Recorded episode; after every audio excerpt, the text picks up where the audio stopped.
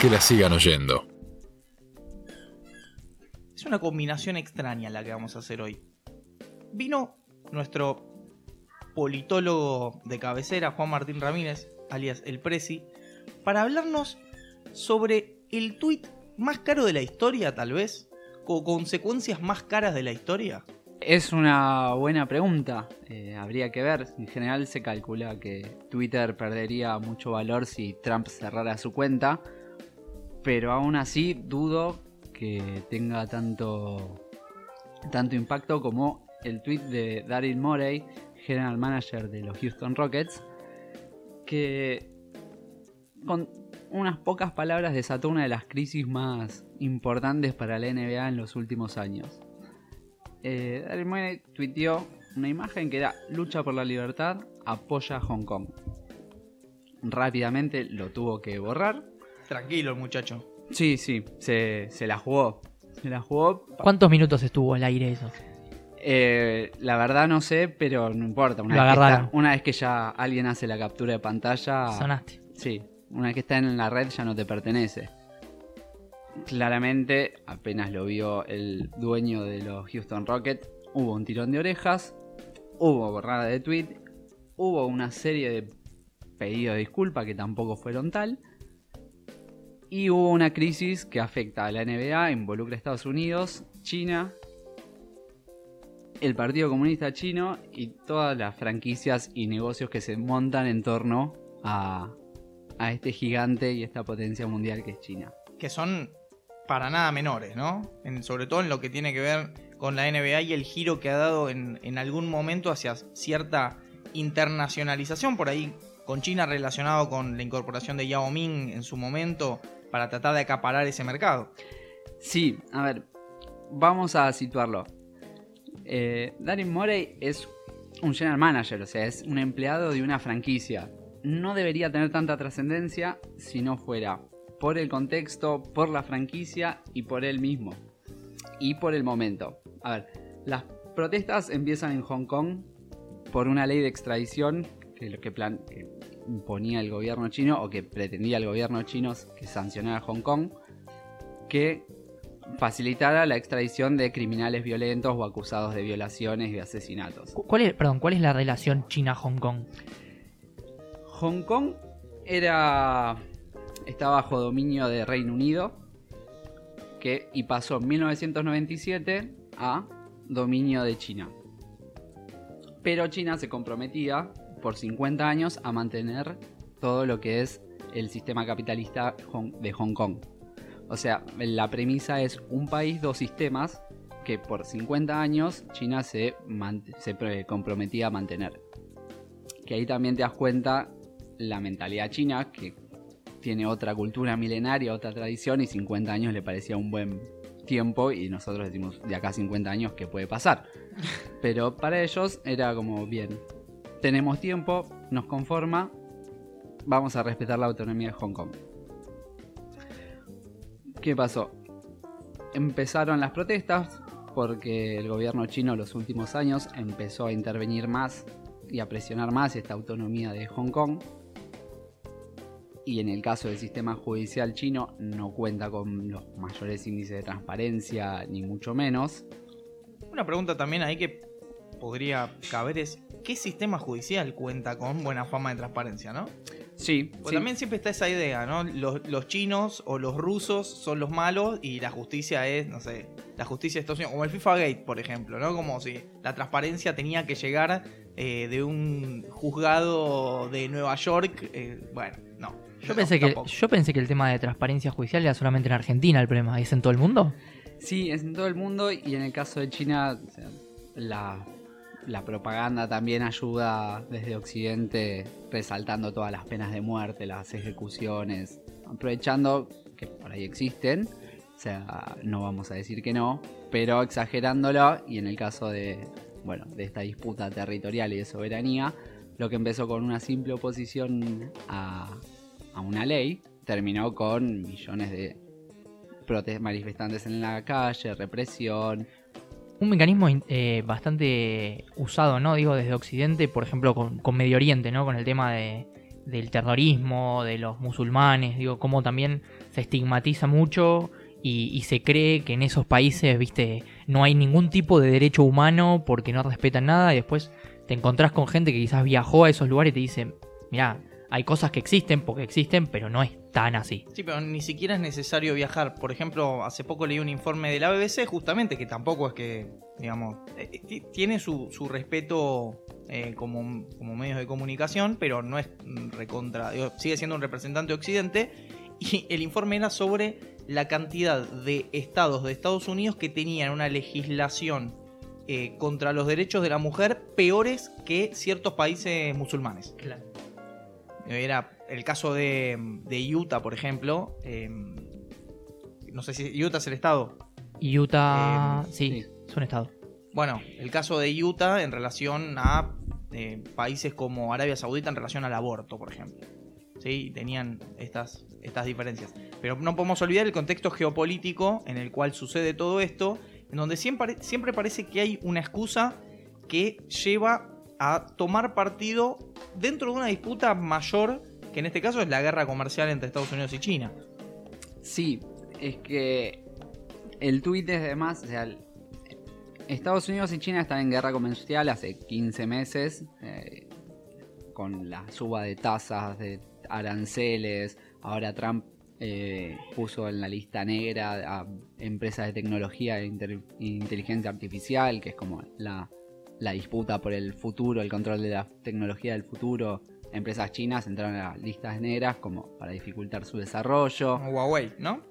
Huawei, el la red 5G, o sea, viene toda una tensión, pero justamente en el que el conflicto con Hong Kong, Trump se había abstenido de, de intervenir en este sentido, o sea, como manteniendo, bueno, en eso no me meto, y se metió la NBA. Y la NBA complicó, en realidad, a través de Daryl Morey, se complicaron todas las relaciones y quedó un fuego cruzado que claramente dudo que alguien salga bien parado. Pero bueno, en esa así, así estamos. Supongo que nunca habrá pensado que iba a tener tanta repercusión su, su imagen, pero lo hizo. Y ahora, ¿dónde estamos? A ver, primero habría que situarnos que no es un general manager más. O sea, es el general manager que tiene que impulsó el básquet moderno en la NBA. O sea, del Morey Ball que se, que se conoce es este tipo de juego basado en estadística avanzada que lo que hace es priorizar los tiros cerca del aro y de la línea de 3. O sea, en base a muchas estadísticas y estudios avanzados se dieron cuenta que el tiro media distancia de dos puntos era el más ineficiente. Claro. Sí, Entonces, hay De, que... de hecho, lo escuché a Escola que dijo que tuvo que cambiar su juego por, por ese tipo de básquet, porque él tiraba dos eh, lejanos. Sí, sí, sí. eh, empezaron análisis estadístico, ver que el porcentaje de acierto no variaba mucho tirando de 3 que de 2 largo y la recompensa era un 50% más, entonces, y los tiros más efectivos eran cerca del aro, con lo cual empezó a armar todos los equipos en torno a esa a tiradores y, y un pivot que llegara al aro. A partir de, de ahí, o sea, no es ya un general manager más que pueda decir, bueno, pasó sin pena ni gloria por la NBA. Es un tipo que generó una revolución y es la base del básquet de ahora.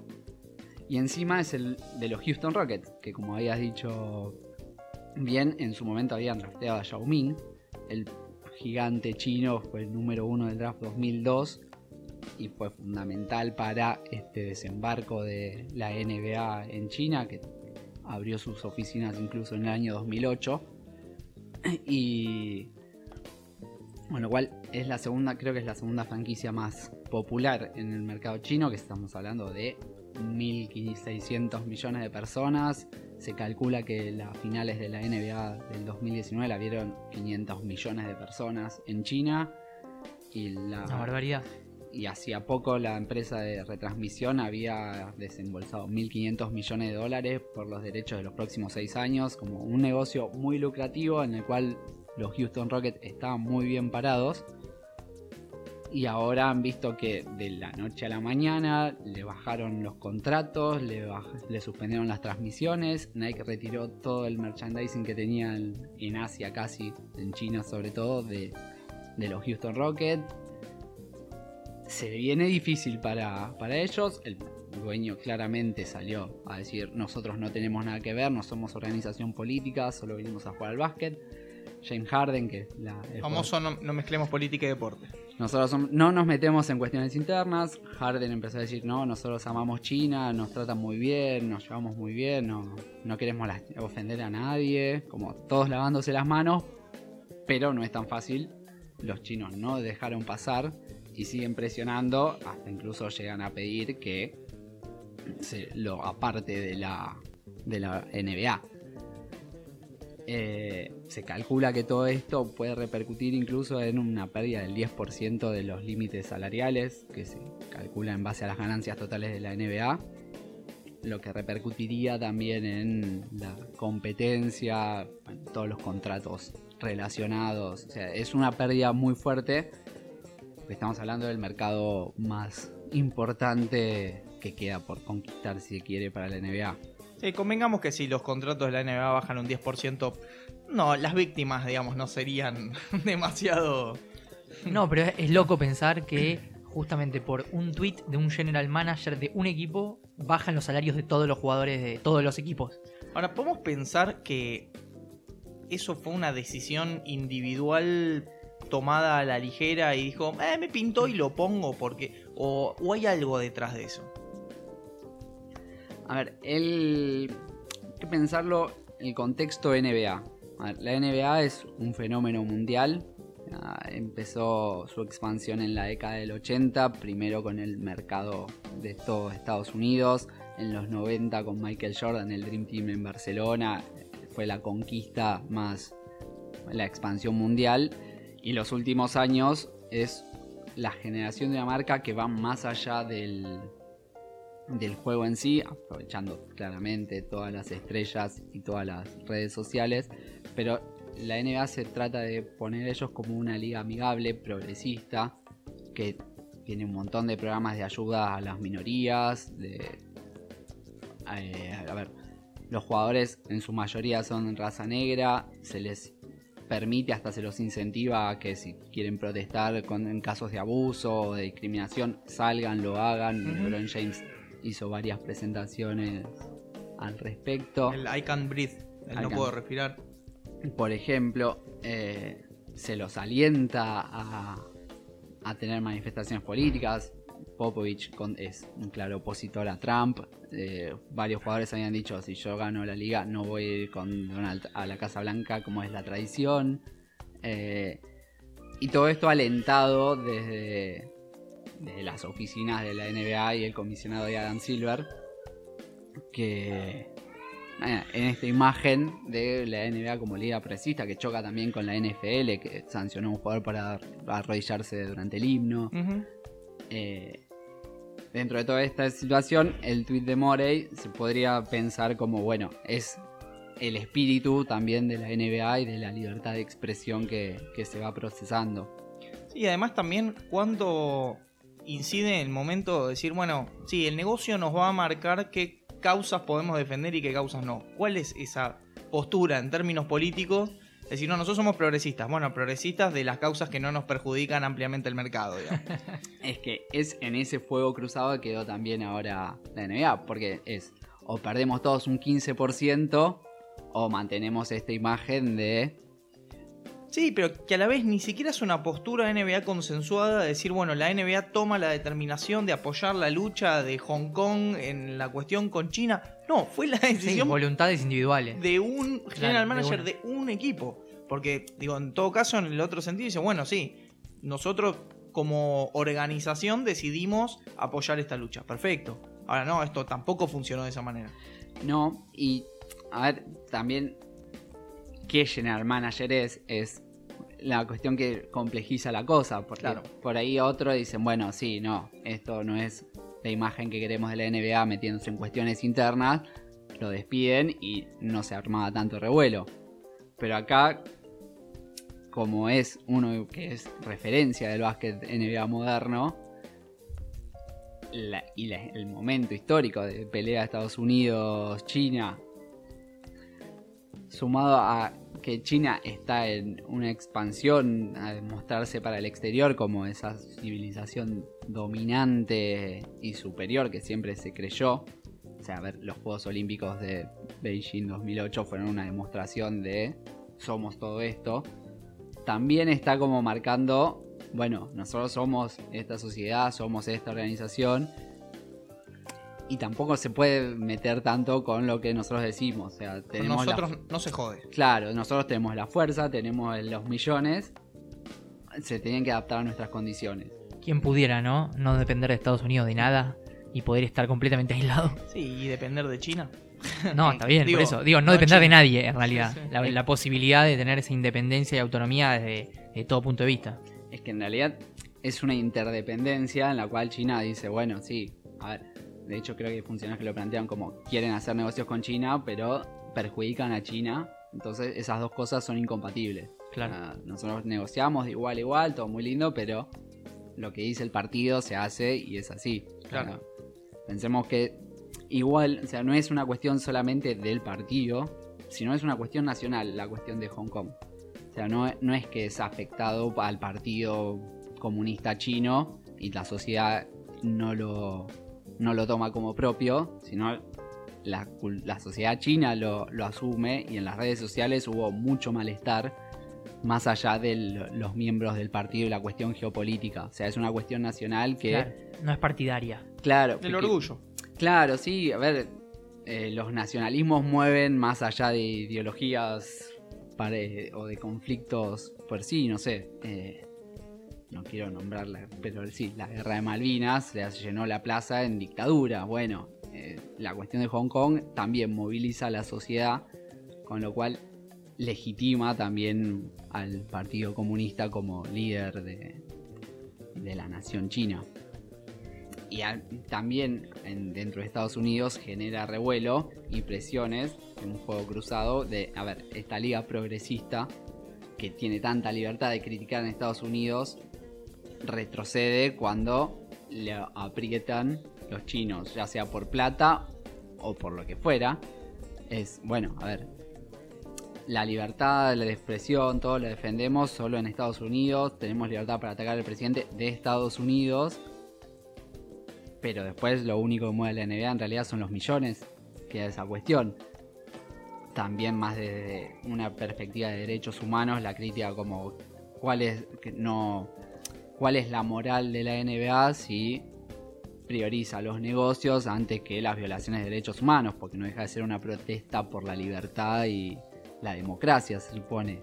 Claro. Sí, y además es muy sencillo compararse con fenómenos como por ejemplo con organizaciones como la FIFA, en donde inclusive Joao Avalanche, expresidente durante muchísimos años, eh, eh, fue mm, acusado y juzgado por eh, venta de armas y además de llevar esos eventos, entre ellos el Mundial 78 eh, a la Argentina, hablando del Mundial de la Paz y la Libertad con regímenes genocidas. O sea, eh, no es muy difícil mostrar por lo menos cierta línea progresista al lado de organizaciones multinacionales como eh, lo son la FIFA o inclusive hasta como el Comité Olímpico Internacional, que tiene mucho de esa postura histórica del, del varón Pierre de Coubertin, uno de los, el principal fundador de la política y el deporte no se mezclan, el deporte es lo limpio. Bueno, en ese sentido la NBA muestra otra cara, también en comparación con la NFL, como mencionabas antes, con el caso de, de Kaepernick.